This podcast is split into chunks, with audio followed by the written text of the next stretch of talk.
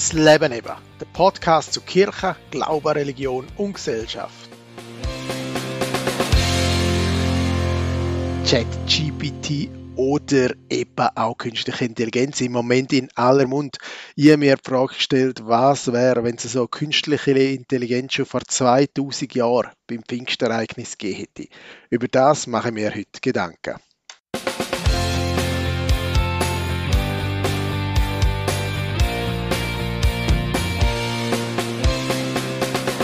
Vielleicht fragen Sie euch jetzt, wie komme ich überhaupt auf die Idee, ChatGPT zu verbinden mit dem Pfingstereignis?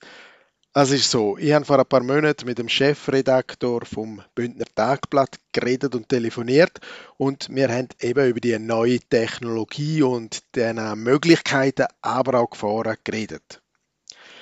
Bis jetzt habe ich mich eigentlich mit dieser Technologie gar noch nicht auseinandergesetzt. Aber das Gespräch, das hat mich natürlich als Elektroniker gereizt und neugierig gemacht und darum ist es, glaube nicht lang gegangen, aber es ist noch am gleichen Abend wo ich noch an den Computer gehockt bin und mir so einen Account zugelegt habe. Ich einfach wissen, was sind die Grenzen und inwieweit geht es, dass die künstliche Intelligenz einem Mensch helfen kann und vielleicht wenn wird es zur Gefahr und wenn verdrängt sie uns vielleicht sogar aus dem Berufsalltag. Also ich habe mich angeguckt, habe losgelegt und habe sehr schnell gemerkt, das Programm kann wirklich viel. Es ist sogar in der Lage, in meinem Stil verfasste Text zu schreiben. Und ich habe so einen Selbsttest gemacht und habe schnell feststellen müssen, dass sie eigentlich fast selber keinen Unterschied merken zwischen dem Text, den ich persönlich verfasst habe, und Text, den ich durch die künstliche Intelligenz erstellen lassen habe. Und da kommt schon die berechtigte Frage. Warum investiere ich eigentlich so viele Stunden für eine Kolumne oder einen Text oder auch eine Predigt, wenn eigentlich die künstliche Intelligenz heute ja die Arbeit abnehmen kann und in ganz wenigen Minuten erstellt? Und dann hat es noch keinen Rechtschreibfehler. Die Antwort, die habe ich in einem ganz alten Text gefunden. Nämlich in dem, wo vor über 2000 Jahren passiert ist in der Bibel. Schauen wir mal zurück. Nachdem Jesus zurück zu seinem Vater in den Himmel gestiegen ist, also Christi Himmelfahrt, ziehen sich die Freundinnen und Freunde von Jesus in einem Haus zurück und schließen sich dort sogar ein. Es sind einfache Menschen wie du und ich, wo Jesus gefolgt sind und sich begeistern lassen haben. Sie alle sind ihm aus Überzeugung nachgegangen. Sie haben mit ihm aus Überzeugung gelebt und in ihrem Leben jetzt plötzlich einen Sinn gegeben. Der teilweise ein bisschen chaotisch Haufen hat aber doch nicht immer ganz begriffen, was Jesus jetzt meint oder sagt. Und teilweise haben sie ja, das wissen wir auch, schon zu Lebzeiten von Jesus zweifelt. Und jetzt natürlich nach seinem Tod kommen die Zweifel noch mehr auf und das nicht verstehen ist erst recht da. Und wahrscheinlich haben sie sich ja drum im Haus verkrochen. So eine Situation kennen ihr sicher auch. Ihr sind mit, von eurem Handeln nicht immer überzeugt und dann erzielen ihr am Schluss nicht einmal das Ergebnis, das ihr eigentlich wollen. Und in so einem Moment kommt ja schnell Enttäuschung auf und da fragt man sich, wie kommen wir aus dem raus? Wie kommen die Jünger wieder aus dem Haus raus und wie kommen wir aus dieser Enttäuschung raus? Vielleicht mit künstlicher Intelligenz? Nein. Ich glaube nicht.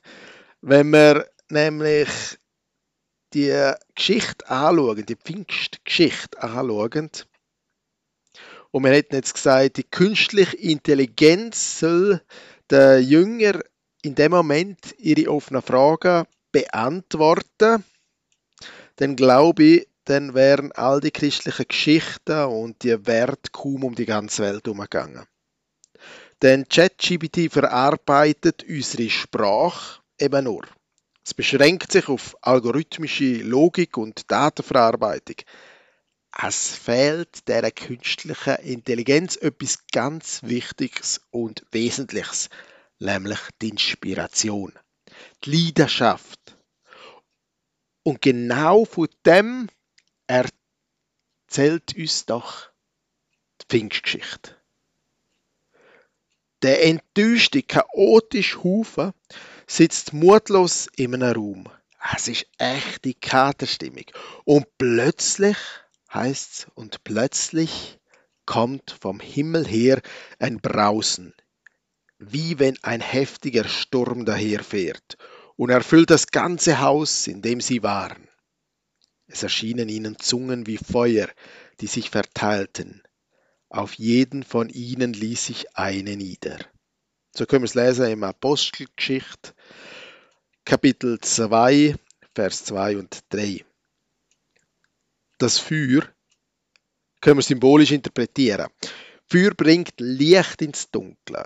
Die Freundinnen und Freunde von Jesus, denen geht jetzt plötzlich ein Licht auf. Sie begreifen plötzlich, was Jesus ihnen die ganze Zeit hat erzählen Sie erkennen in Jesus den auferstandenen Retter und begreifen, dass die vergangenen zwei Jahre mit Jesus nicht einfach um nichts war.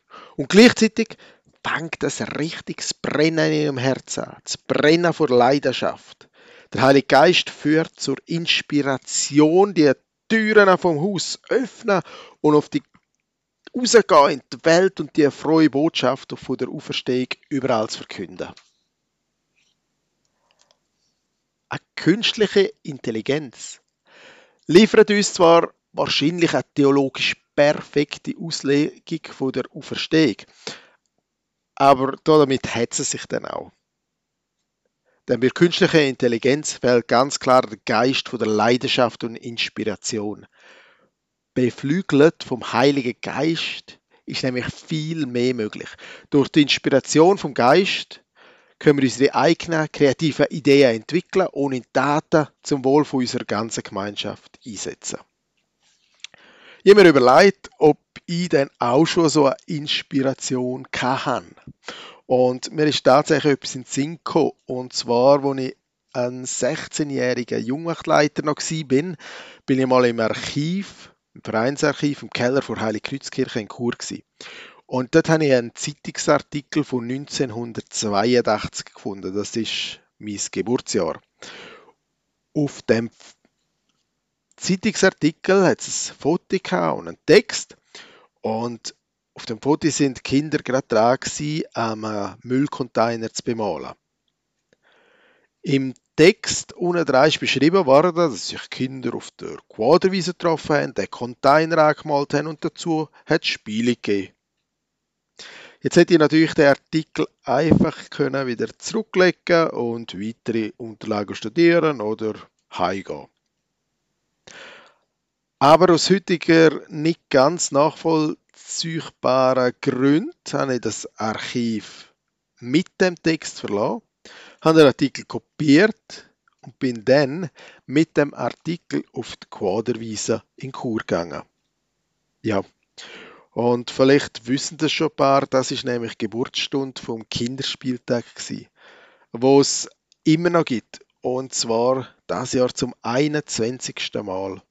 Und im vergangenen Jahr hat es sogar einen Besucherrekord von 6000 Personen gegeben. Der sehr kleine Zeitungsartikel, wo eigentlich kaum aufgefallen ist, hat er dazu geführt, dass sich Menschen seit über 20 Jahren dafür engagieren, dass Kinder einen Tag lang einfach Kinder sein dürfen. Egal von wo sie kommen, egal welche Hintergründe sie mitbringen. Ich habe mich vor ein paar Jahren von dem Kinderspieltag OK zurückgezogen. Aber der Tag der lebt weiter und weiter. Seit einigen Jahren hat Pro Junior und der Rotary die Organisation übernommen. In dem Jahr übrigens findet der Anlass am Samstag, 1. Juli, auf der Quaderwiese statt. Also, ChatGPT kann vieles. Da sind wir uns wahrscheinlich einig. Aber eben nicht alles. Bitte vergessen nicht, auch immer wieder um den Geist Gottes zu bitten. Und lasst euch auch von dem Geist inspirieren. Denn nur so entsteht Neues. Nur so kann Gesellschaft und Gemeinschaft weiterkommen. Und nur so geht es im Wohl für Gemeinschaft. Denn der Geist Gottes, das wissen wir alle, der weht, wo er will. Ich wünsche in dem Sinn euch allen ganz ein gesegnetes Pfingstfest.